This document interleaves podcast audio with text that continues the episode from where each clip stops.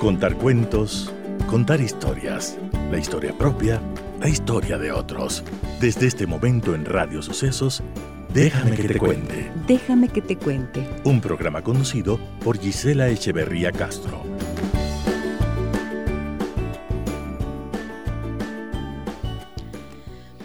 Muy buenos días, amigas y amigos de Radio Sucesos. Bienvenidas y bienvenidos a nuestro programa. ¿Cómo están ustedes el día de hoy? Saludo a todas las personas que nos escuchan en 101.7 FM y a quienes desde cualquier parte del mundo se conectan con nosotros en www.radiosucesos.fm. Les saluda en esta mañana Gisela Echeverría. Déjame que te cuente. Déjame que te cuente.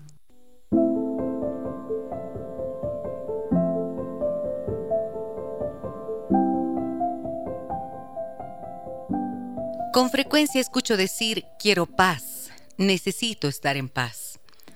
La enorme mayoría de personas que veo en consulta me dicen lo mismo. Y claro, la vida no es perfecta. Siempre estamos expuestos a situaciones que nos producen preocupación, intranquilidad, dolor o angustia. Esa inquietud, ese dolor o la intranquilidad que experimentamos, hay que entenderlas como el indicador de que hay algo en nuestra vida que tenemos que resolver. De lo contrario, el dolor se convierte en sufrimiento, el enojo en amargura y la suma de los dos y otras emociones en enfermedad del cuerpo, la mente y las relaciones. Para identificar lo que nos genera el malestar, ayuda mucho hacerse preguntas y escribir las respuestas. ¿Qué es lo que me produce sufrimiento y me quita la paz? ¿Cómo me hace sentir esto que estoy viviendo? ¿Cómo esta situación afecta mi vida, mi trabajo, mis relaciones? ¿Qué puedo hacer para resolverlo? ¿Cuáles son los pasos que tendría que dar? ¿Cómo me sentiría si lograra salir de esta situación? También ayuda a leer, reflexionar, hacer meditación, buscar orientación o ayuda profesional cuando vemos que la situación se nos ha ido de las manos. Muchas veces lograr la paz significa tomar decisiones que resultan dolorosas. Sin embargo, hay que saber que ese dolor es temporal, es superable. Y pasado un tiempo, uno ve que se disuelve y la herida se cicatriza. En cambio, cuando la situación problemática no se resuelve y uno da vueltas y vueltas sin atreverse a tomar decisiones, es como si uno hubiera decidido vivir con una espina clavada en el dedo. Poco a poco va infectándose, duele, uno se queja, le pone pañitos de agua, una cremita, una venda. Deja de usar ese dedo para que no duela tanto, pero como la espina sigue enterrada, la infección crece y crece más y más, hasta que incluso se puede correr el riesgo de perder un dedo. Tiene que llegar el día en el que uno se arma de valor, toma una aguja, pincha en el dedo hasta sacar la espina. Duele, sí, mucho, y hay que exprimir el dedo para que salga toda la infección y hasta que la sangre esté limpia y viva. Solo entonces empieza el proceso de cicatrización. Es doloroso, pero es un dolor distinto, es un dolor de sanación. Por lo tanto, mientras más pronto uno toma la decisión de extraer la espina, más pronto sanará. No se puede alcanzar la paz solo invocándola, es necesario trabajar para alcanzarla. Un abrazo grande para todos ustedes en esta mañana y el impulso para encontrar la fortaleza en nuestro ser sagrado que éste nos dé la determinación que necesitamos para resolver aquello que nos impide vivir acorde con el amor propio y con la dignidad que todos merecemos. Déjame que te cuente. Déjame que te cuente.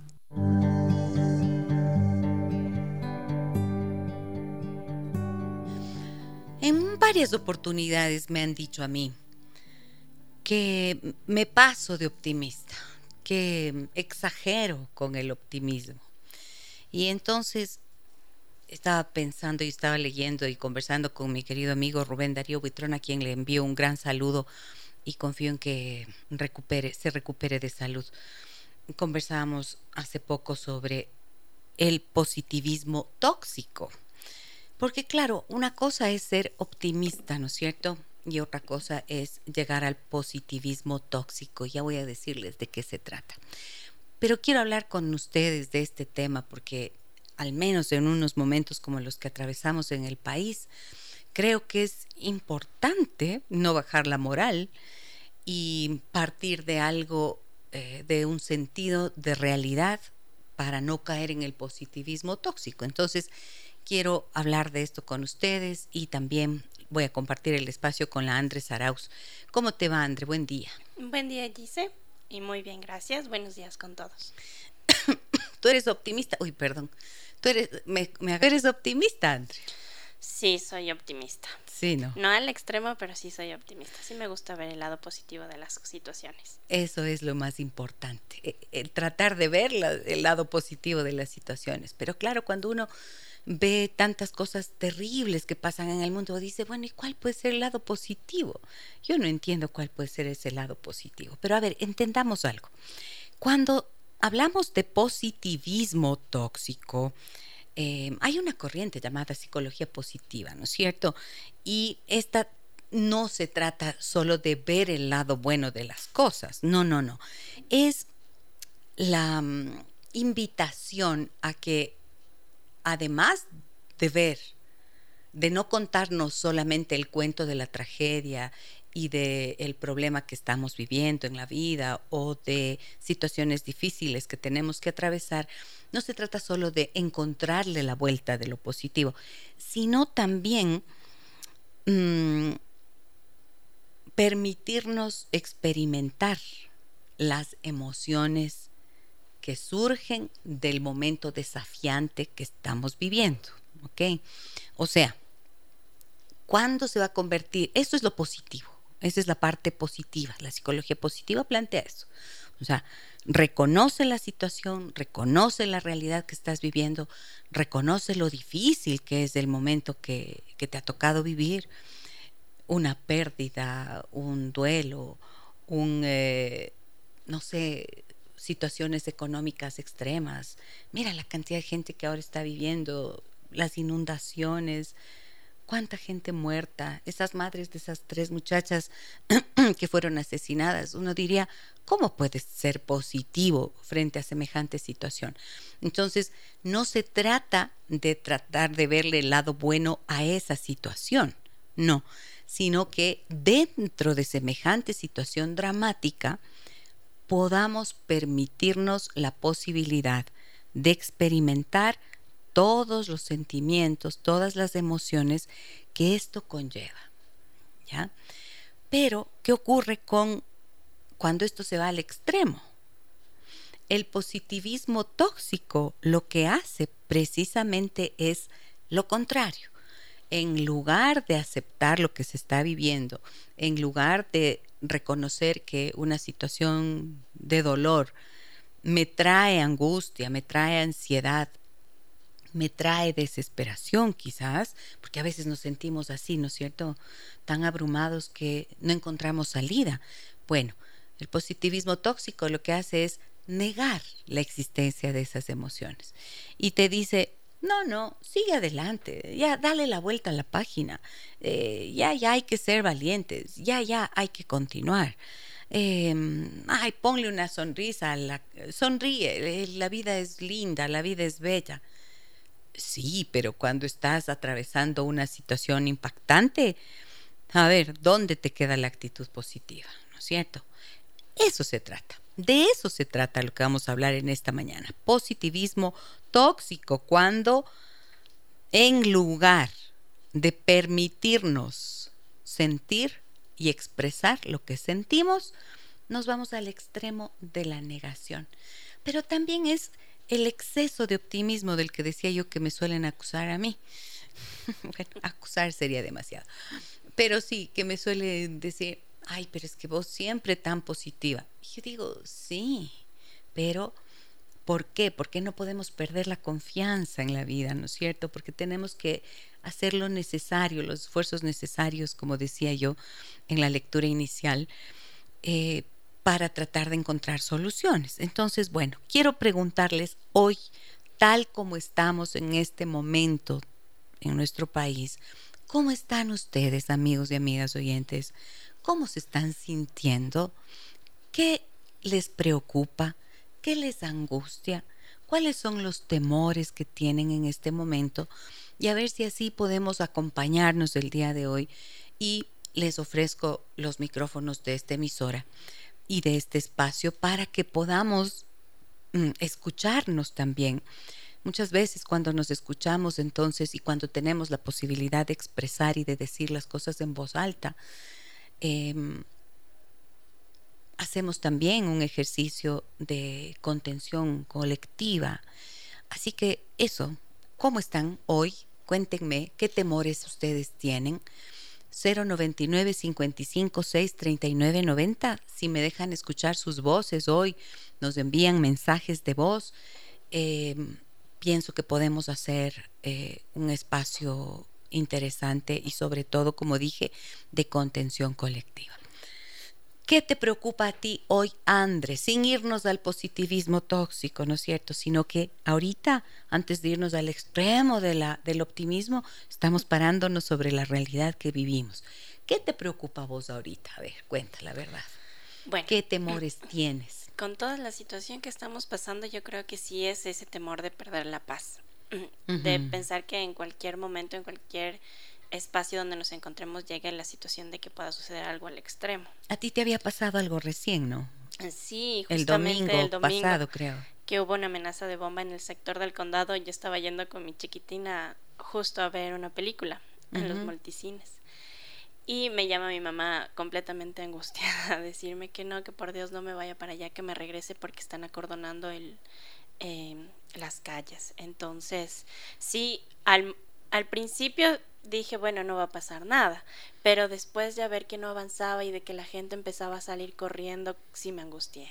Empezaron a salir corriendo del centro comercial. A salir corriendo del centro comercial. Entonces yo dije, bueno, ni siquiera había tanto tráfico, se creó tanto caos que ni siquiera pudimos dar la vuelta con el taxi, entonces prácticamente nos quedamos ahí estacionados hasta ver qué es lo que lo que resolvía la policía y llegaban un montón de camiones, carros blindados, o sea, fue una situación súper fea. Claro, ¿y qué pensaste en esos momentos, Andre? Uy, en muchísimas cosas. O sea, dije, si llega a pasar algo aquí, ¿qué hago? O sea, ¿qué tengo que hacer en ese momento con mi hijo? Porque, bueno, él no estaba preocupado. Por suerte, no le transmitiste esa preocupación. No, no, solo me decía, ¿y por qué están corriendo? Por supuesto, no le dije, es que hay una amenaza de bomba y... Claro. Pero dije, si es que llegara a pasar, ¿qué es lo que tengo que hacer? Ajá. Entonces yo dije, bueno, eh, lo que hice en ese momento es bajarme del carro y, y regresarme, o sea, irnos Te regresaste a la casa irnos caminando, pero sí me puse a pensar en mi hija, en la preocupación de mi mamá, en todo lo que estaba pasando, porque y mi hija también ya estaba angustiada de lo que le escuchaba mi mami, mi esposo también llamándome que dónde tiene que irme a recoger. Claro. Entonces sí, sí, sí, fue bien feo te asustaste un montón. Bueno, pues les cuento que a mí me pasó que fui el otro día al supermercadito que hay, no es un supermercado, es un, un micromercado que hay aquí en la avenida Eloy Alfaro, eh, cerca de la Granados, que es por donde yo vivo, ¿no es cierto? Hay una plaza chiquita donde hay una Medicity, una panadería Arenas, estoy haciéndoles publicidad gratis, eh, y un mercadito en donde suelo comprar cosas, ¿no es cierto? Cerca de los puestos de flores que están aquí en la Eloy Alfaro, cerca de la Granados. Entonces, siempre suelo ir allá y converso con las chicas, eh, que son unas bellas, y bueno, entro y me cuentan precisamente que hace poco, dice, ves y ya sabe, me dice que el otro día vinieron aquí a la, a la farmacia, a la panadería y aquí con nosotros los vacunadores. Digo, ¿cómo? Sí, me dice. estuvieron aquí los vacunadores, no, cómo nos asustamos, qué, qué cosa terrible. Claro, y entonces un chico que estaba ahí también dice, sí, y aquí abajo, en la 6 de diciembre, una amenaza de bomba. Entonces, claro, ya estamos en la conversación que antes nunca habíamos tenido en nuestro país, ¿no es cierto? Que no veíamos tan cerca este tipo de situaciones. Y ayer vi en el periódico Primicias que decía que la policía logró desactivar un explosivo en un centro comercial, en el recreo, ¿no? En el centro comercial, el recreo. Entonces, Dios mío, ¿qué nos está pasando? Con todas estas situaciones, quiero preguntarles, ¿cómo están ustedes? ¿Cómo se están sintiendo ustedes en este momento? ¿Y qué es lo que les preocupa? ¿Temores de qué tienen? 099 55 6 39 90 es nuestro número de contacto. Pueden escribirnos eh, mensajes de texto, por supuesto, pero también sus mensajes de voz. ¿Qué tenemos, Andre? Sí, aquí Ruth nos dice, mi Gise querida, frente a la realidad del país, hoy me siento desolada, desprotegida, indignada, con la clase política y como individuo preguntándome qué puedo hacer y no encuentro respuesta. Tu trabajo por el cual te agradezco nos ayuda. Muchísimas gracias. ¿Qué más tenemos por allí? Luis Fernando nos dice, buenos días. Por un lado pienso que no hay que estar repitiendo colectivamente las desgracias porque se les da cabida. Hay que hacer diferencias entre resiliencia y lo que están conversando. Pues mira, yo creo que es importante, en cambio, poder hablarlo, porque todo lo que significa silencio hace que se acumule la tensión. Por eso lo conversamos. Cuando no tenemos la posibilidad de hablar, de expresar, entonces podemos caer en la negación. Y justo de eso es de lo que estoy, lo que estoy planteando el día de hoy. No ver la realidad, no aceptar la realidad, negar lo que estamos experimentando en este momento, es eh, una cosa diferente a poder sostenernos y acompañarnos y mantener, mantenernos positivos frente a la situación, pero para, tenemos que partir de una conciencia de la realidad y de poder expresar lo que estamos sintiendo ahora. ¿Qué más tienes, Andre? Hola Gisela, siempre gracias por los temas tan interesantes. Mi consulta. Soy consciente de los problemas que estamos atravesando en, nuestro país y que nos afecten nuestra vida personal, pues por la inseguridad me he prohibido de salir a presentaciones y siento que han quitado mi libertad. Mi economía está muy afectada, en fin. En fin, creo que una realidad con muchas personas compartida. Sin embargo, necesito tener una actitud positiva porque es de la única manera de despertar cada día con la alegría de seguir viviendo y teniendo una nueva oportunidad de trabajar y salir adelante. Bueno, muy bien. ¿Cómo se llama esta persona que nos escribe? Rita. Rita, permíteme dejarte un abrazo, darte un abrazo fuerte, porque mira lo que estás diciendo, me están quitando la libertad y esto es lo que no podemos permitir, ¿no es cierto? No es posible que por estos actos que son amenazantes y que nos van dejando como una idea de, de no, no, no, vaya, no es una idea solamente de inseguridad, es una realidad la inseguridad que estamos viviendo. Pero precisamente esto es lo que nos hace, este es el propósito que tienen las personas que actúan de esta forma lo que pretenden precisamente es llenarnos de terror. Y tenemos que hablar del terror para ahuyentarlo. Y tenemos que llenarnos de indignación y tenemos que llenarnos em, de confianza y de exigencia y de presionar desde los espacios en los que estemos para que podamos mantenernos con el espíritu alto. Si es que nos quedamos callados, si es que nos quedamos callados, entonces nos vamos usando una palabra antigua y bien bonita, acoquinando. Nos vamos quedando sin fuerza, porque el silencio es el que nos comprime. Cuando alzamos la voz, cuando decimos lo que sentimos, entonces podemos también sentir que nuestro espíritu se expande. Y eso es lo que necesitamos, ¿no es cierto? Dice, y yo también pienso que de pronto si es que estamos pasando por esta situación, estamos viendo todo lo que está aconteciendo en el país y nosotros nos invademos de esa, bueno, no positivismo. Nos dejamos invadir. sí, pero hacemos como que no estuviera pasando nada. También pienso que es parte del problema. Sí. Porque no podemos simplemente ignorar y seguir avanzando como que no estuviera pasando nada con, con otras personas que, que están aquí. Y claro, y, eh, justo, no se trata de ignorar. Yo soy de las primeras que suelo protestar y suelo decir, y he dicho con tanta fuerza las veces que me ha sido posible, suelo decir, cuidemos lo que vemos, cuidemos lo que escuchamos, ¿no?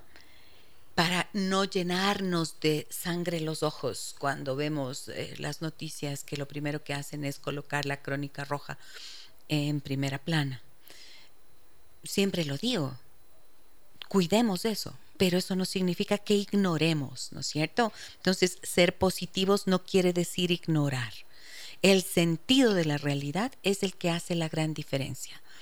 Que luego, desde nuestros problemas cotidianos hasta los más graves, Em, tengamos la lucidez para afrontarlos y para enfrentarlos, eh, es lo que, a lo que estoy convocando el día de hoy.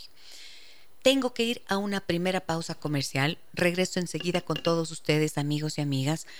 ¿Cómo están hoy? Les estoy preguntando. ¿Cómo se están sintiendo con esta situación que vivimos? ¿Y mm, qué es lo que sienten, no es cierto? ¿Qué temores tienen? ¿Qué preocupaciones tienen?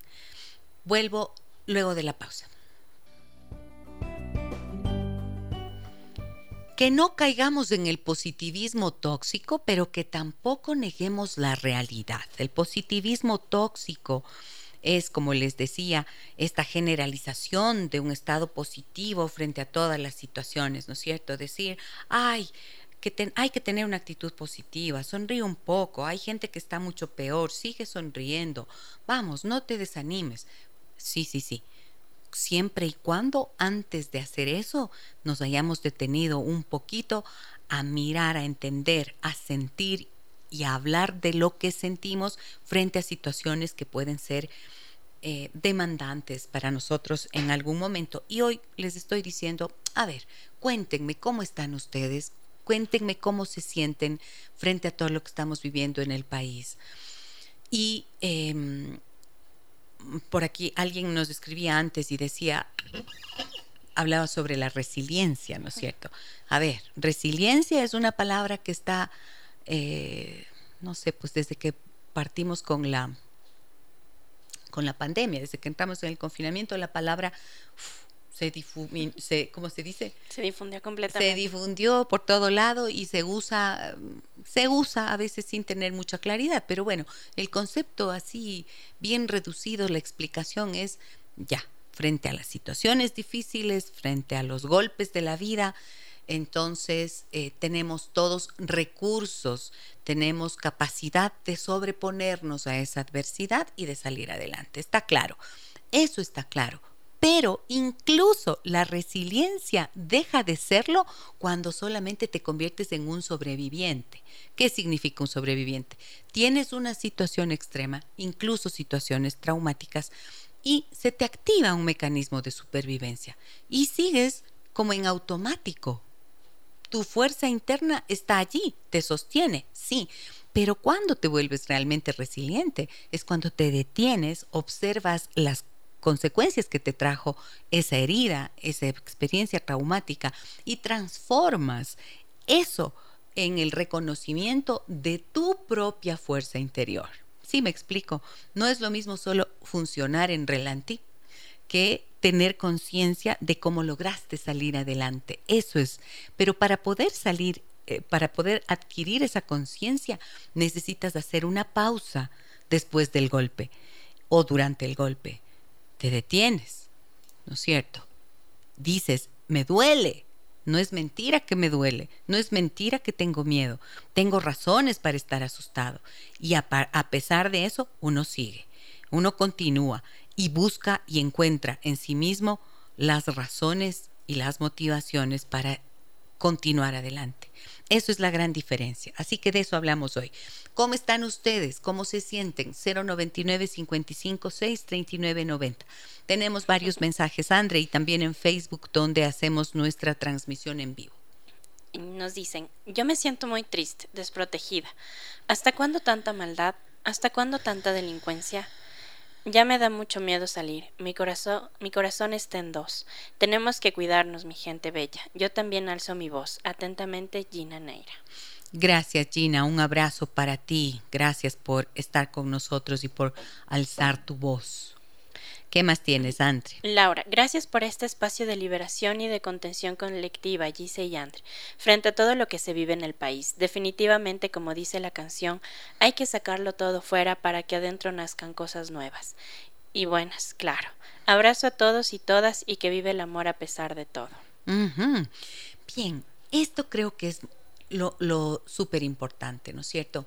Quiero decir, si estás con miedo en estos momentos, como esta amiga que nos decía que se ha limitado y que ya no sale y que no hace cosas eh, por el miedo y que le han quitado la libertad, que no nos quiten la libertad de elegir cómo queremos vivir, porque si es verdad que todas estas cosas están ocurriendo, tenemos que continuar, la vida sigue y no, es, no hay que perder de vista nuestros propósitos y nuestras metas personales, familiares, no hay que dejar, no hay que perder de vista nuestros sueños, no hay que perder de vista eh, lo que queremos en nuestra vida. Y cómo la tarea de vernos internamente es precisamente la que nos ayuda a afianzarnos en la seguridad. Cuando sacamos la cabeza o miramos a través de toda esta vorágine terrible de cosas eh, duras, dolorosas, vergonzosas incluso, ¿no? Vergonzosas como sociedad, caray. Eh, entonces ahí uno se pierde la esperanza. Pero entonces, ¿a dónde hay que ir? Hay que recogerse, hay que volver la mirada nuevamente hacia uno mismo, hacia el interior, volver la mirada hacia la fuerza interna que tenemos, que no es solamente una cuestión personal, hay un espíritu que nos anima, ¿no es cierto? Hay un alma que está allí. Y desde la fe podemos encontrar siempre esa conexión que necesitamos para encontrar la fuerza y caminar. O sea, tenemos que hacerlo. No podemos dejarnos vencer por estas personas inmisericordes que quieren aterrorizarnos. Sí, sí nos asustamos, por eso es necesario. Sí me asusto, lo admito. Claro que sí, yo me asusté, lo dije el otro día. Me asusto también. Pero vuelvo al interior, vuelvo a la oración, vuelvo a la meditación y vuelvo a recuperar la fuerza y vuelvo a recuperar la esperanza y la confianza no soy optimista de positivismo tóxico, no. Tengo fe inquebrantable. Eso es lo que quiero transmitir y compartir con ustedes el mensaje esta mañana. ¿Qué más tienes, Andre? Buen día. Justo ayer cerca de mi domicilio desapareció una joven de 15 años. Yo tengo terror de enviar a mi hija a hacer algún mandado. Ya no estamos seguros en ningún lado. Hoy tengo teletrabajo, pero siento que cada vez ni encerrados estamos seguros ni en nuestra propia casa. ¿Cómo no ser presa del miedo? Bueno, no es que no vamos a ser presas del miedo. Una cosa es sentir miedo y otra ser presas del miedo. Cuando nos convertimos en presas del miedo, entonces nos paralizamos. Y si ustedes se ponen a pensar, tanta gente que hoy anda por las calles así, furibunda, enojada, tanta irritación, tenemos que hacerle la lucha al miedo, pero no callándolo ni reprimiéndolo, sino precisamente hablando de él. El otro día me decía un señor, miren, en consulta, me decía, dice, hice algo muy importante. Le conté a mi hija que me pidió permiso para irse de paseo el miedo que tengo de que algo malo le pase. Quería irse en motos, me dice, con los amigos, en un grupo de amigos. Y yo dije, Dios mío, con las lluvias, con los deslaves, qué terror. Y le dije, hija, tengo miedo. Y como tú eres un poco em, que te gusta buscar la adrenalina, entonces tengo terror de que algo malo te pase. Y entonces me dice que su hija le dijo, papá, yo ya no soy así. Yo sí es verdad que antes no me cuidaba demasiado, pero fíjate que vamos así, asado y cocinado, vamos en esta ruta, vamos tantas personas, vamos en este grupo de eh, con, con, tales y tales seguridades y además vamos solamente hasta este lugar donde no hay peligro. Entonces dice, no tiene, tienes idea, Gisela, cómo me alivié, me decía, de haberle podido expresar. Entonces, a mi querida amiga que nos acaba de escribir, si yo oigo que mi, la vecina, la chica de 15 años, acaba de desaparecer, digo, Dios mío, qué terror. Y a mi hija tengo que decirle, hija, siento miedo de, que, de estas situaciones. Veamos qué cosas podemos hacer. La desaparición de las chicas, de los chicos, de niños, de adolescentes es una realidad, sí, pero tenemos que actuar sobre eso. Mucho de eso tiene que ver con situaciones de riesgo en los que muchos adolescentes incursionan a través de redes sociales. A veces las desapariciones no son solo desapariciones, a veces son decisiones que los adolescentes que viven en casas, en familias, eh, en las que no se están sintiendo seguros internamente, fíjense, hay tanta violencia afuera, pero a veces los niveles de violencia y de maltrato al interior de las familias son precisamente los que hacen que los chicos decidan huir, decidan escapar, decidan irse no son solamente situaciones externas. Entonces, por eso yo hablo de volver los ojos al interior, a nuestro mundo interno, a nuestro corazón, pero también a lo que está ocurriendo en nuestras familias.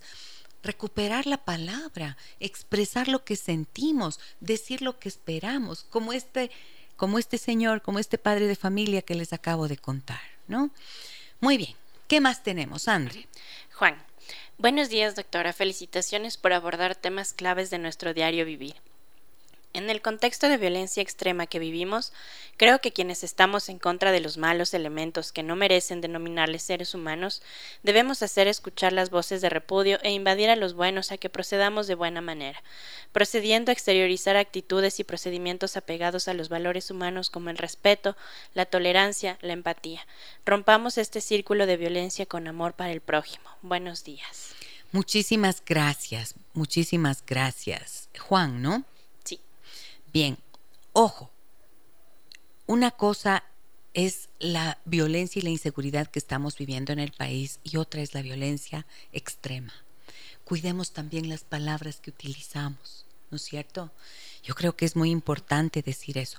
Violencia extrema, por ejemplo, es el uso intencional de la fuerza física o del poder para causar maltrato, desfiguración extrema o destrucción del cuerpo, para causar la muerte de un alto número de personas y o para causar la muerte de personas vulnerables o de interés político. No hemos llegado a esos niveles todavía. Cuidémonos. Por eso es que a mí me me, angustia cuando veo, por ejemplo, los noticieros con esos titulares, ¿no? Si es que la policía está haciendo un buen trabajo, si es que están haciendo, em, si están haciendo operativos como por ejemplo el que veíamos ayer en las noticias, en donde desactivaron esa bomba, empiecen por allí. La noticia empiecen por allí, no solamente diciendo amenaza de bomba. Pocha, entonces uno se aterra. Es muy diferente el enfoque cuando desde la comunicación también somos responsables. Y hablar de lo que no funciona no quiere decir solo quedarse dando la vuelta sobre lo que no funciona, sino tener la capacidad de también comunicar lo que sí se está haciendo bien. ¿Verdad?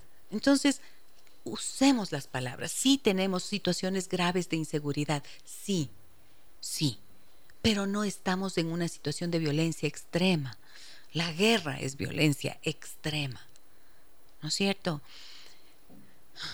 O sea, les agradezco mucho por acompañarme en esta mañana, por acompañarnos a hablar de este tema. ¿Qué más tienes, Andre?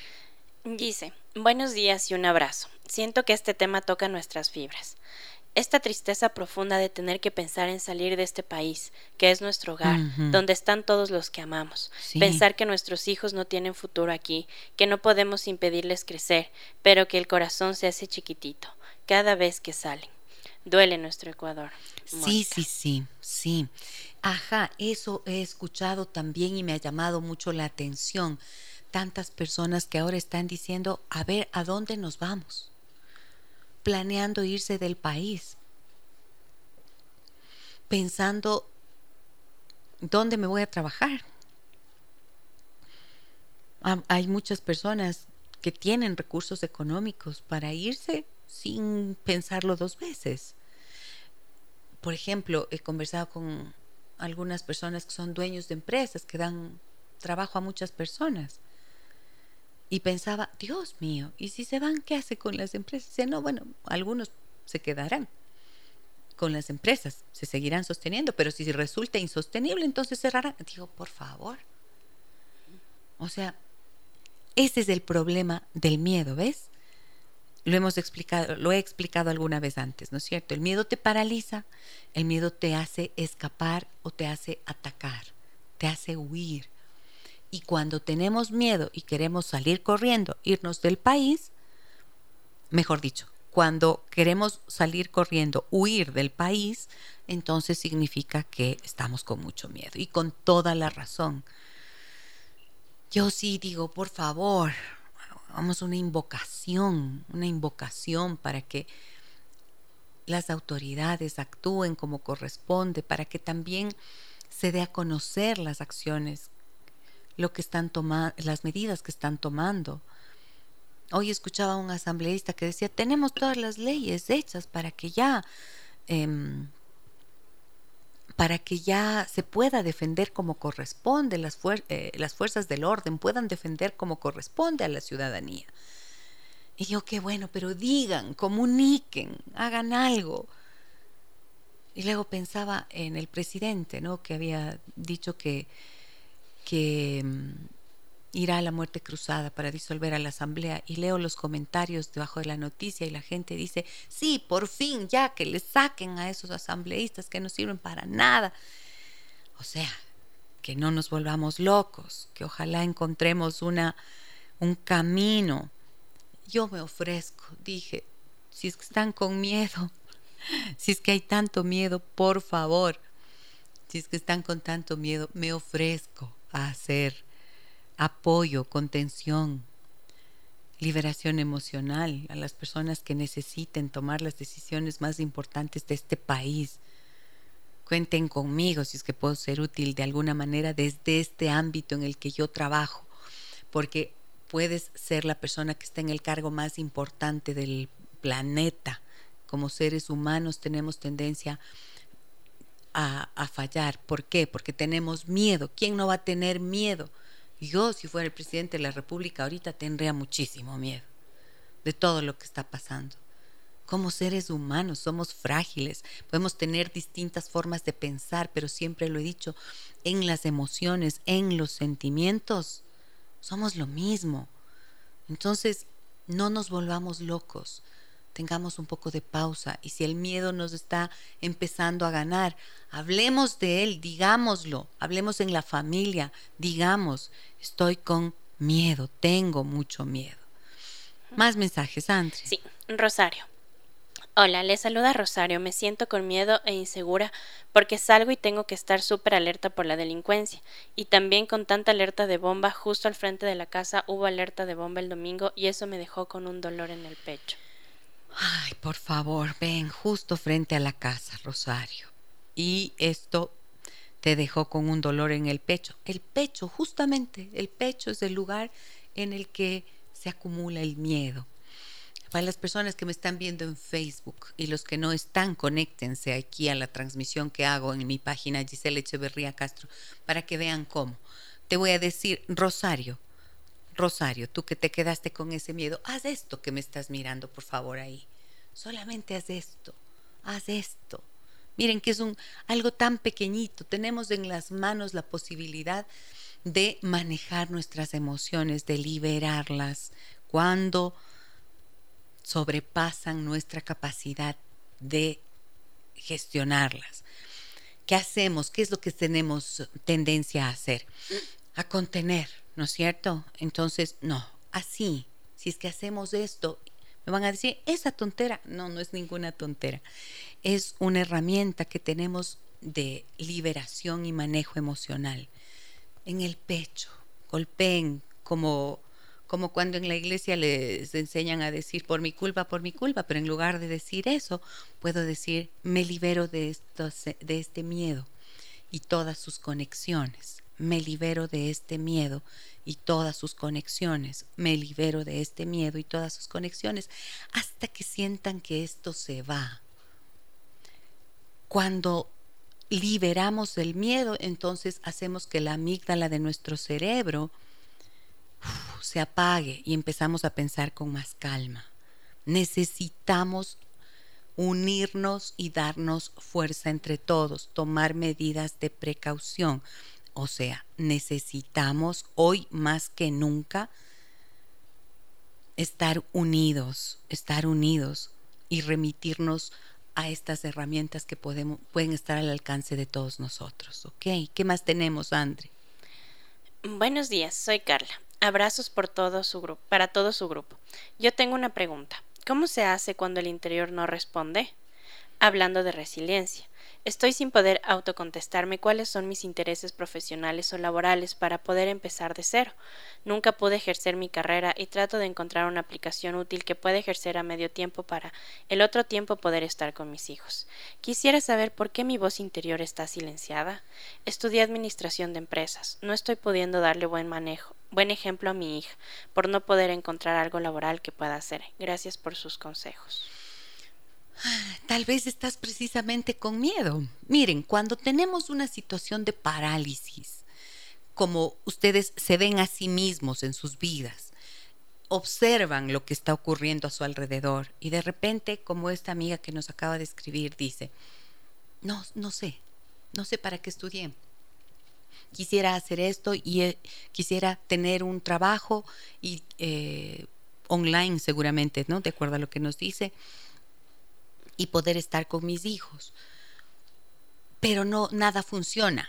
No responde el interior. ¿Qué significa que no responde el interior? No encuentras los caminos. Cuando no se prende el foco de la creatividad, cuando no, no surgen las ideas, les aseguro que lo que ha ocurrido es que la amígdala del cerebro ha secuestrado el lóbulo frontal, que es ese en donde está nuestra capacidad de razonamiento. Eso es así, así funcionamos los seres humanos. ¿Ok? Entonces hay que entendernos, hay que entender que nuestro cerebro está hecho para la supervivencia y que este pequeño, eh, esta característica hace que ante las amenazas inmediatamente experimentemos miedo. Es natural, es una respuesta natural de nuestro sistema emocional. Pero justo de eso se trata de que al conocer esto podamos reconocer lo que estamos viviendo. Y si tú te identificas con lo que digo y te sientes así paralizada sin saber cómo, haz este pequeñito ejercicio que acabo de hacer. Esto que acabo de mostrarles aquí en la pantalla en, eh, de Facebook donde hacemos la transmisión en vivo. Nada más. Es impresionante como tantas personas me suelen decir, no puedo creer, se me fue, se me pasó. El otro día me decía una señora en consulta, dice, eso es mágico. Digo, sí, parece magia, pero no lo es. Son herramientas valiosas con las que podemos contar en los ámbitos psicoterapéuticos para poder acompañar a las personas y que se restablezca el equilibrio. Porque miren, cuando estamos con miedo, cualquier cosa se vuelve gigante. A través de los cristales del miedo todo se ve como una lupa, se convierte en una lupa ese cristal. Y entonces esa realidad que escuchamos se agiganta y nos sentimos nosotros cada vez más pequeños. Entonces, cuando logramos sobreponernos, cuando logramos soltar el miedo, liberarlo, ¿qué ocurre en esos momentos? Se quita la lupa, el cristal se vuelve más limpio y vemos las cosas en la dimensión que tienen. Si sales del miedo, te aseguro que vas a empezar a pensar con más claridad. Y te dejo un abrazo fuerte. A veces las cosas se tardan en llegar, pero cuando no perdemos la fe, cuando nos afianzamos en esa fuerza interna que tenemos, te aseguro que las cosas llegan. ¿Ok? ¿Qué más tenemos, Andre? ¿Qué más mensajes hay? Marta, Dice, un gusto saludarles, un tema de reflexión realmente.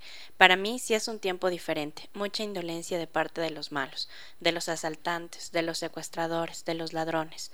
Yo trato de ponerme en el lugar de ellos para saber qué guardan en su corazón, en sus mentes, en sus vidas, para actuar así de esa manera tan cruel hacia su propia especie.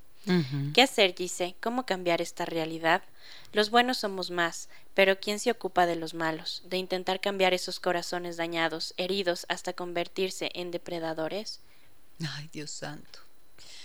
Si tuviera la respuesta, Marta, si tuviera la respuesta. Soy un ser humano simple, común y silvestre como todos los demás, y cuánto me gustaría tener una respuesta. Son múltiples las, em, las cosas que tendrían que cambiar, ¿no es cierto? Para que pudiéramos, para que en este mundo ya no existiera tanto dolor. El otro día me decía alguien, fíjense, en consulta me decía una señora, estamos pensando en irnos del país, precisamente ese era su discurso, y me dice, porque fíjate que entraron a robarnos a la casa, dice. Y mi esposo Tuvimos suerte, dice, porque mi esposo les dijo, oigan, llévense todo, no hay problema, tomen, tomen, tomen lo que necesiten, ya. Pero déjenme hacerles una pregunta, dice que les dijo el Señor. ¿Por qué roban? ¿Por qué están haciendo esto? ¿Por qué están actuando así? Y dice que uno de los uh, de estos ladrones le dijo, ¿sabe qué pasa?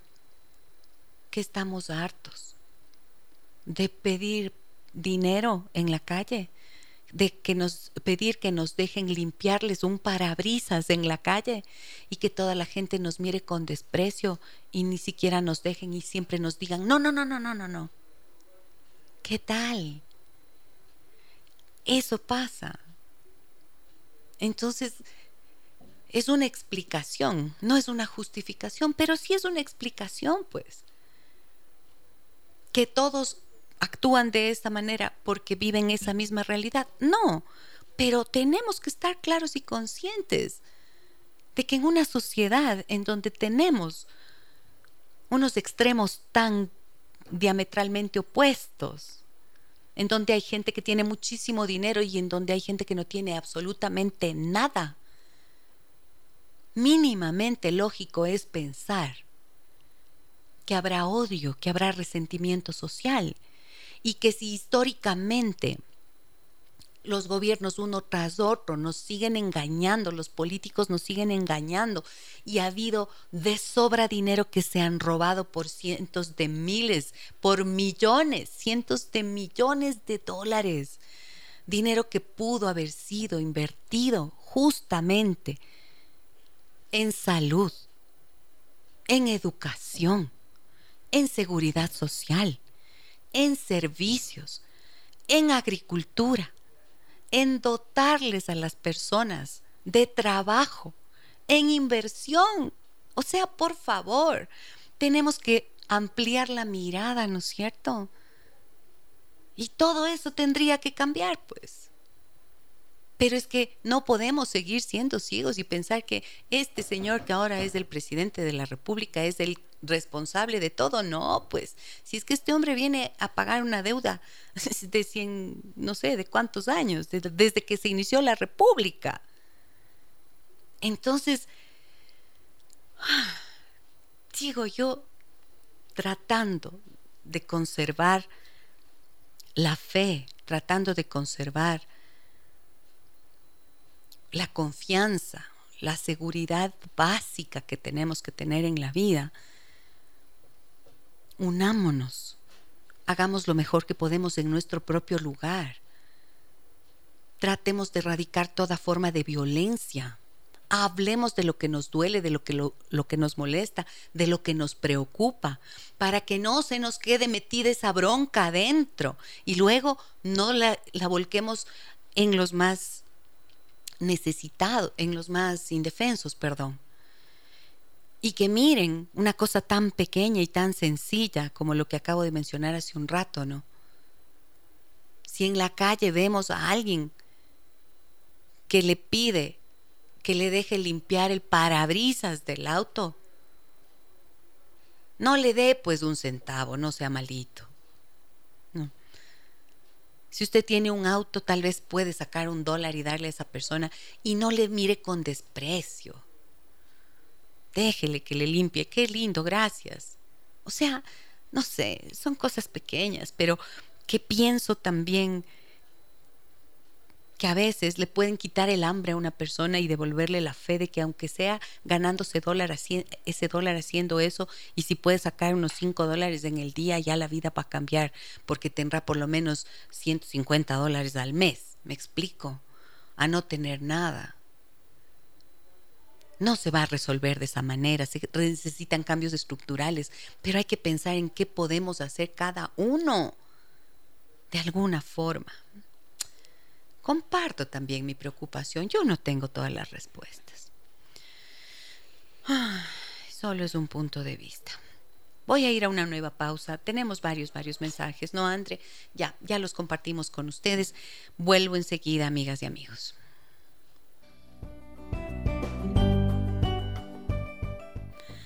Aquí estamos de regreso, amigas y amigos. Estamos, um, bueno, les planteaba como tema el positivismo tóxico, pero esto para decir que no tenemos que caer, en él, ¿no es cierto?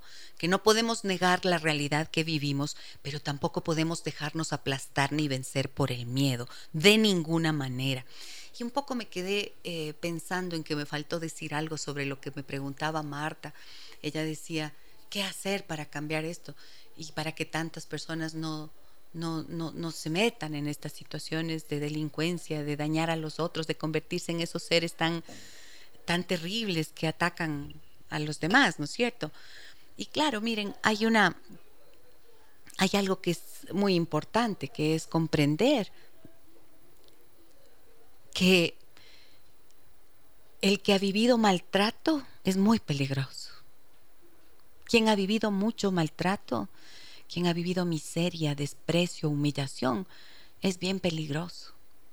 Precisamente en las historias de vida de estos adolescentes, de estos jóvenes, por ejemplo, que ahora están metidos en el sicariato, habría que preguntar, ¿qué de humillación? ¿Qué de abandono? ¿Qué de desprotección? ¿Qué de violencia han padecido ellos? ¿Y eso significa que les vamos a justificar? No. Pero quien, quien crece en el abandono es porque vive sin amor y sin reglas. El abandono no es solamente la falta de cariño, el abandono también es la falta de norma.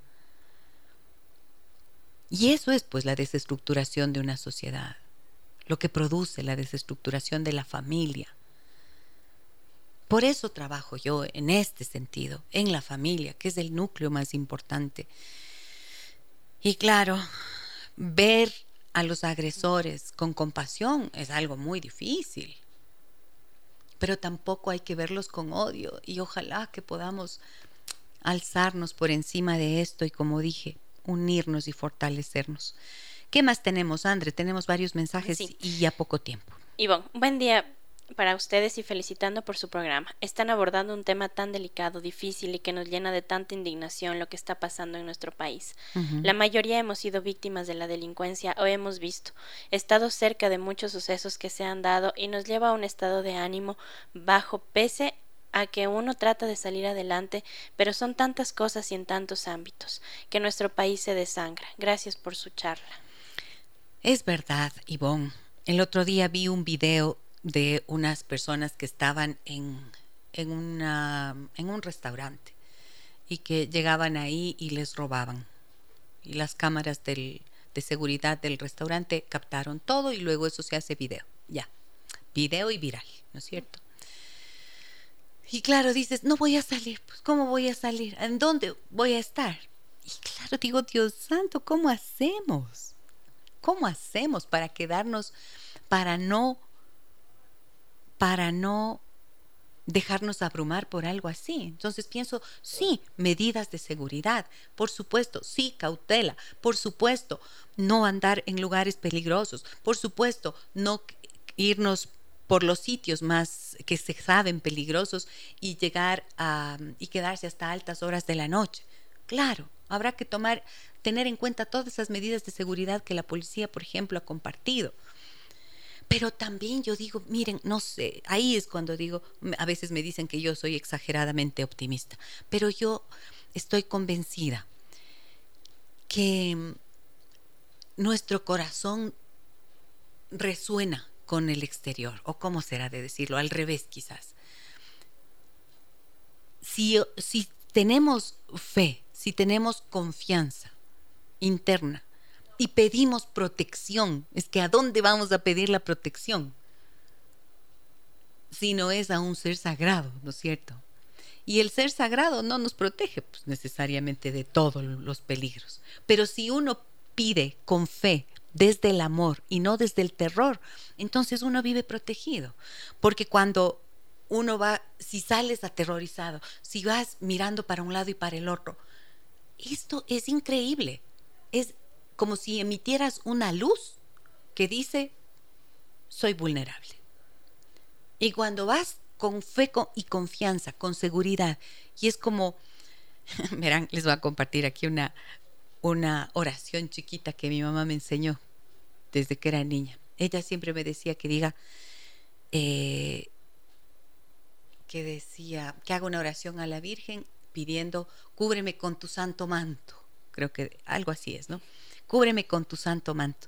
Y el cúbreme con tu santo manto tiene una equivalencia, por ejemplo, en algunas religiones orientales y en algunos ejercicios de meditación cuando uno hace un ejercicio de meditación y em, e imagina que desde el corazón se eleva hacia la coronilla como una luz, una luz blanca que se eleva hasta el cielo y luego como si fuera esto, han visto las, eh, ¿cómo se llama?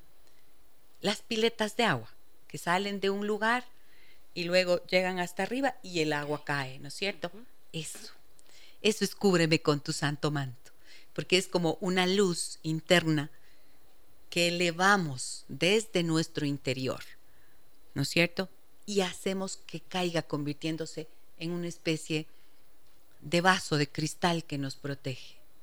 Pues miren, mucha gente puede decir, ay, qué ridículo, ay, qué absurdo, pero yo estoy convencida que es la manera también en la que podemos actuar desde lo más pequeño cuando tenemos los temores. Primero nos sacamos del miedo, golpeando el pechito, como les enseñé hace un rato.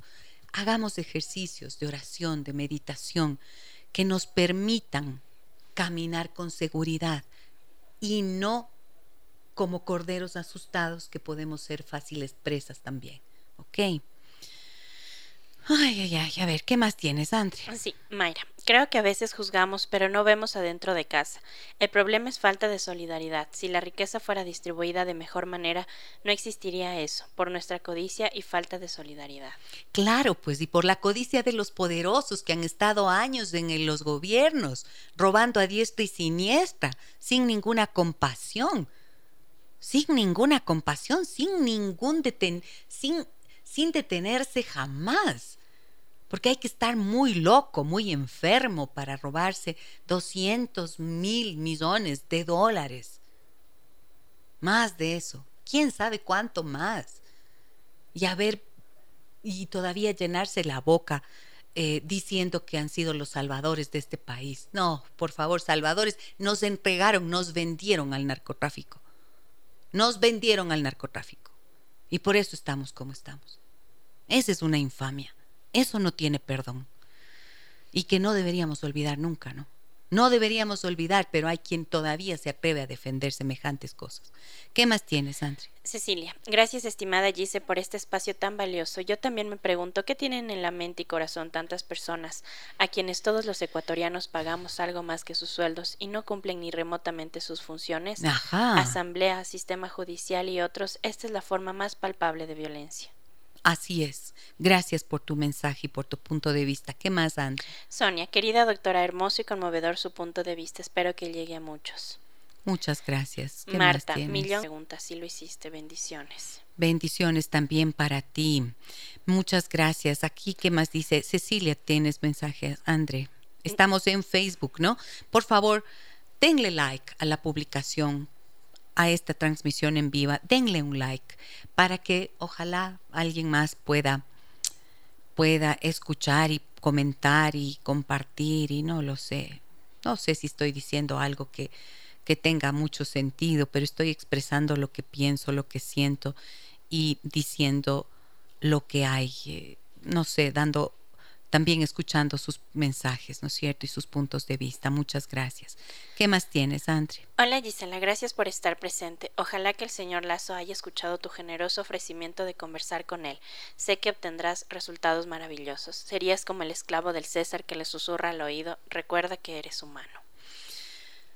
Ay, Diosito. Señor presidente Lazo, yo sé que no me va a escuchar, pero igual le digo, por si acaso, si necesita, con mucho gusto le puedo hacer un ejercicio de liberación emocional a usted y a todo su gabinete, para que salgan del susto, para que salgan del terror, de la parálisis, para que actúen con conciencia, porque cuando están ahí, les juro, no hay funcionamiento del cerebro cuando estás atrapado por el terror. Las enfermedades múltiples que el presidente eh, ha estado eh, pasando este tiempo, ¿no? Debe ser eso, el terror que tiene. ¿Cómo no? Si además tiene esa asamblea en contra, que qué juicio político ni qué nada. No, van directo. No importa lo que digan los resultados de la investigación, lo que diga nada. O sea, el juicio no sirve para nada, porque ellos ya van con una predeterminada intención de votar en contra. ¿Para qué? Para que lo destituyan. Entonces, ¿cómo puede gobernar alguien así, con esa jauría ahí en amenaza constante. No, o sea, no, hay que volver a la racionalidad. Qué infamia. O sea, yo sí siento indignación de todo eso. Cualquier cosa buena que estuviera haciendo el presidente se pierde. El otro día conversé con una amiga eh, queridísima que trabaja en Flaxo y es experta en políticas públicas y le pregunto yo a ella, ¿cómo ves la situación actual? ¿Qué, piensas de la acción del presidente? Y me decía, fíjate que los indicadores apuntan a que en términos económicos ha hecho una buena gestión, ha hecho una buena tarea. Pero no se ve, pues. ¿A qué hora se va a ver? Si estamos preocupados de que le van a votar mañana. O sea, ¿cómo? No, no, no hay forma. No hay forma, no hay forma, no hay forma, no hay forma. Y mientras mantengamos esa ceguera y esa obstinación y esa ambición de estos políticos inconscientes, qué horror, Dios mío, nada podremos hacer, nada podremos hacer. En términos macro, en términos micro, volver a nosotros, volver a fortalecernos internamente. ¿Qué más? Laura, oye, dice, de verdad sería maravilloso que el presidente, su círculo, los asambleístas, los periodistas, jueces y delincuentes escucharan este programa y que todos pudiéramos dar un salto de conciencia. Urge una terapia individual y colectiva, definitivamente. Seamos solidarios tal cual lo mencionas. Tremendo lo que sucede y por ello mismo que el miedo no nos paralice y logremos salir a las calles en forma masiva, consciente y pacífica en pro de la justicia, la paz y la honestidad para todos. Sí, muchas gracias, muchas gracias. ¿Qué más? Gustavo dice, lastimosamente la nueva realidad que vivimos nos obliga a cambiar costumbres, hábitos, actividades, adaptarnos a vivir en un espacio más pequeño, más restringido, más inseguro, esperando que nos sigan empeorando las condiciones de vida, vivir un día a la vez. Saludos. Sí, sí, sí, sí, es verdad. Pero ojo, restringirnos, no sé.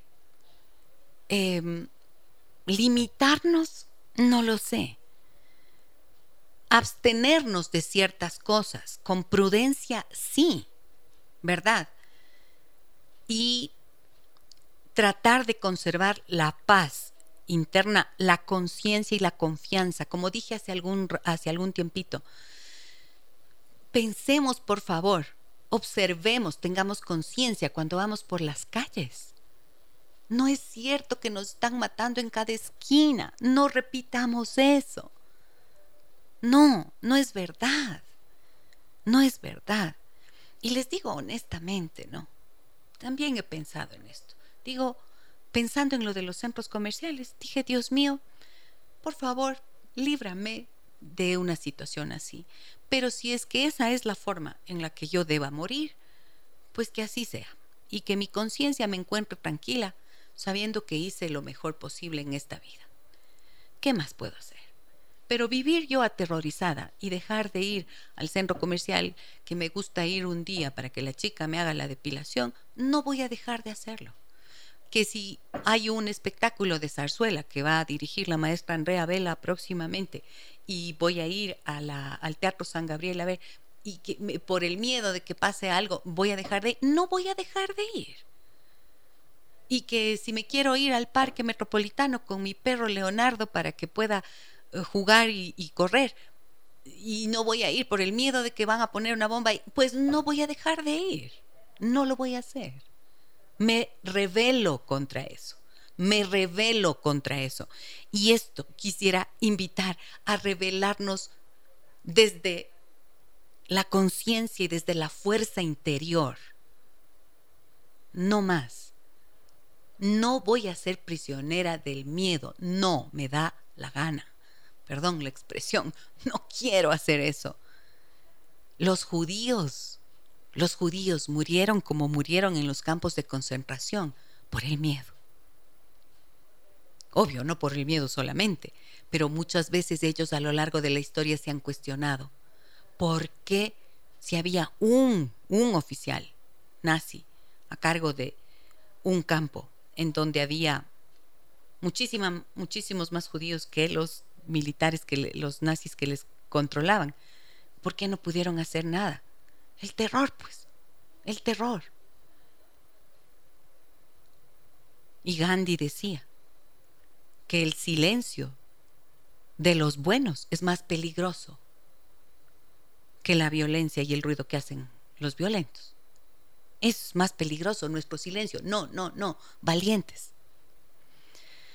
¿Qué más tienes? Ay, Dios mío, ya Gabriela, totalmente de acuerdo con Gisela. El problema es histórico y sistémico. Las causas son multidimensionales y también ha habido inacción de nuestra parte. Para luchar contra el miedo debemos empoderarnos por medio de alcanzar mayor responsabilidad civil y más madurez política. Y es hora que los ecuatorianos alcemos nuestras voces de manera proactiva e inteligente y no nos inmovilicemos. Eso, eso. Pepita, Buenos días, doctora. Hermosa reflexión, querida doctora Gisela. Esa es la manera de protegernos, la oración. A mí me ha funcionado siempre. Buenos y malos somos seres humanos, hijos de un solo ser supremo. Sin justicia no hay paz. Sí, sí, sí. Hoy leía un artículo que decía, eh, la justicia que tarda no es justicia. Claro, porque dice el dicho, eh, la justicia tarda pero no olvida. Mentira. O sea, no, pues si es que no hay justicia, ya no es justicia. Sí, ¿y cuándo vamos a ver algo diferente? ¿Cuándo vamos a ver algo diferente? Exijamos. ¿Qué más dice Miriam? Miriam, Andre, tienes ahí mensajes. Aquí. Sí, voy a leer unos. Ah, ok, del, número nuestro, sí, de WhatsApp. Adelante. Gracias, doctora Sabia, lúcida y sensible. Ya desde el 2007, 2008, 2010 progresivamente cerraron escuelas de carreras medias, técnicas y más. Muy oportuna su reflexión. Se pueden utilizar instalaciones en manos de la burocracia para producir productos agrícolas, alimentos orgánicos, abonos, reciclar y al mismo tiempo proveer techos cooperativos que den dignidad, autorrespeto a la gente. Gracias. A Bukele le escuchaba, ¿no? Decir en algún momento. Bukele, el presidente del Salvador, que ha hecho un trabajo extraordinario, él decía, cuando se manejan los fondos públicos con honestidad, el dinero alcanza para todos. Y ahora que ellos han tenido la, este presidente ha tenido la fuerza para agarrar a todos esa cantidad de delincuentes que formaban parte de las marras que tenían aterrorizados a todo el pueblo salvadoreño. Ahora están en cárceles, son como cinco mil personas que están en unas cárceles especiales, ¿no es cierto?, de altísima seguridad. Y saben lo que dicen, les preguntaba un periodista, ¿y qué van a comer estas personas de aquí en adelante? Solamente van a comer frijol y arroz una vez al día, decían y le dice, pero no van a comer nunca pollo o carne? Entonces el, el ministro que, que daba esta información decía, no, van a comer eso después de que hayamos podido dar pollo y carne a los ancianos, a los niños, a los adolescentes, a las familias, a los educadores, a los trabajadores de la salud. Cuando ellos puedan alimentarse de esa manera, entonces cuando resolvamos todo el problema social que existe en el país, entonces ahí, mientras tanto, esta gente comerá una vez al día arroz y frijol y dormirá en cama sin colchón ni almohada, sin cobija, sin nada, porque le han hecho demasiado daño al pueblo, demasiado daño al país, ¿no? tantas cosas por hacer. ¿Qué más? Andre, ya nos vamos. Mire, nos dice bendiciones. A ver, tenemos una llamada al aire. Adelante, por favor. Me quieren dejar oír una voz. Qué bueno, gracias. Adelante, a ver. Uy, Diosito, pero ya estoy repasada. Vini, rapidísimo. ¿Aló? ¿Lo tienes? No, no sale. Bueno, más mensajes, Andre, rapidito. Sí, Aquí nos dicen, Gisela, buenos días, gracias por las enseñanzas diarias. Qué bueno que abordan el lado social del problema. No soy de izquierda ni de derecha, soy ante todo ser humano, y me apena profundamente ver en cada esquina las caras de desesperanza o de extremidad ingenua de los niños botados ahí como parte del paisaje, con el desdén de los miles y miles de autos que pasan a diario. Es un problema profundo y de muchas aristas. En mi caso particular, sin dejar de tener los pies en la tierra y ver la realidad, la meditación diaria me ha ayudado inmensamente, al punto de lograr tener migrañas cuando siento que me van a dar y de empezar cada día con aliento nuevo a pesar de las preocupaciones, la seguridad, el futuro de mi hijo, etc. Creo y, que, y creeré profundamente en la bondad y el poder del amor. Patricia. Gracias, Patti, gracias por tu mensaje. Miriam me dice, bendiciones, mi doctora, yo de igual manera tengo miedo, pero en realidad hay que sacudirse de eso y confiar en que los buenos somos más y tenemos un ser supremo que nos cuida. Más, Andre, rapidísimo, que ya. Gracias, Gise, por el programa. Comparto el criterio. No debemos ser prisioneros del miedo porque estamos transmitiendo el mismo sentimiento a nuestros niños pequeños, que después de superar el encierro de pandemia ahora enfrentan miedos sociales al salir a la calle. Exacto, y cuidemos a nuestros niños. Por Dios, no les dejen que vean noticieros. Por Dios, los guaguas se aterrorizan. Después empiezan a tener pesadillas, sueños, y a veces dicen los papás, pero si estamos bien, no pasa nada en la familia. Bueno, pero también reciben influencias de allí. Entonces, ojo con eso, cuidado con lo que vemos, con lo que escuchamos, con lo que nuestros niños ven. ¿Ok? Mary, comparto el criterio de que si no hay justicia no hay paz y si no hay control de quienes llegan a nuestro país, peor. Marcia, felicitaciones por su claridad de pensamiento. Gracias por topar temas que tanto nos afectan. Es muy valioso su aporte. Dios le pague. Edgar, totalmente de acuerdo con sus comentarios. Saludos. Marjorie, buen día Gise, qué lindo programa y magníficas palabras, qué tiempos tan duros los que nos toca vivir. Un abrazo, Paulina. En este hermoso país en el que vivimos con personas corruptas, políticos deshonestos, policía que no cumple su función y además corrupta, los militares que no pueden con nada, pues con las fronteras, la droga, etcétera, no pueden con eso. Una constitución que parece chiflada hecha para los intereses de un grupo. Yo realmente como madre de tres jóvenes me siento tan impotente. ¿Qué les espera a las nuevas generaciones? Ya, yo pienso que sí, sí es que sí es verdad que la policía y tantas instituciones que tienen a su cargo el cuidado de la ciudadanía han cometido errores, pero ¿saben qué? No descalifiquemos lo que hacen. Pensemos también en esos seres humanos que están allí saliendo a las calles sin saber con lo que se van a topar. No los descalifiquemos, no nos desunamos entre nosotros. Apoyemos lo que están haciendo y por eso la invocación a los medios de comunicación, para que den a conocer lo que sí hacen no solo lo que no se hace. Sí están trabajando, sí están tratando de protegernos. Hay elementos que han hecho cosas terribles, sí, indiscutiblemente, no lo vamos a negar, pero apoyemos también a nuestros hermanos, son nuestros hermanos, los policías. No, o sea, no nos peleemos entre nosotros, es cuando tenemos que estar más unidos que nunca. A ver, esa llamada que está insistiendo, adelante, ojalá que salga hoy. Adelante, buenos días. No sale, lo siento mucho, me tengo que ir ya. Ahora sí, nos tenemos que ir. Y ya estoy requete pasada. Les agradezco muchísimo a todos ustedes, amigos y amigas, por acompañarnos. Les dejo con un mensaje eh, que viene en una canción, una canción en la que creo que se expresa lo que tenemos que hacer siempre, recuperar nuestra fuerza interna, nuestra capacidad de confiar, vamos a resistir, vamos a resistir, ¿ok? Un abrazote. Mañana nos reencontramos a las 9 horas con 30 minutos. Recuerden el ejercicio chiquito que les dejé aquí en este video. Compártanlo, por favor, compartan el video, compartan el mensaje, conversen en sus familias, hablen de lo que sienten, de lo que de los temores, es la manera de poner luz en la habitación oscura del miedo. No nos podemos dejar vencer. Un abrazo grande a todas y todos. Gracias, André, por compartir. Soy Giselle Echeverría. Hasta mañana. Las historias que merecen ser contadas y escuchadas. Historias que conmueven, historias que inspiran. Mañana, desde las 9 y 30, déjame, que, te cuente. Déjame que te cuente. Con Gisela Echeverría Castro.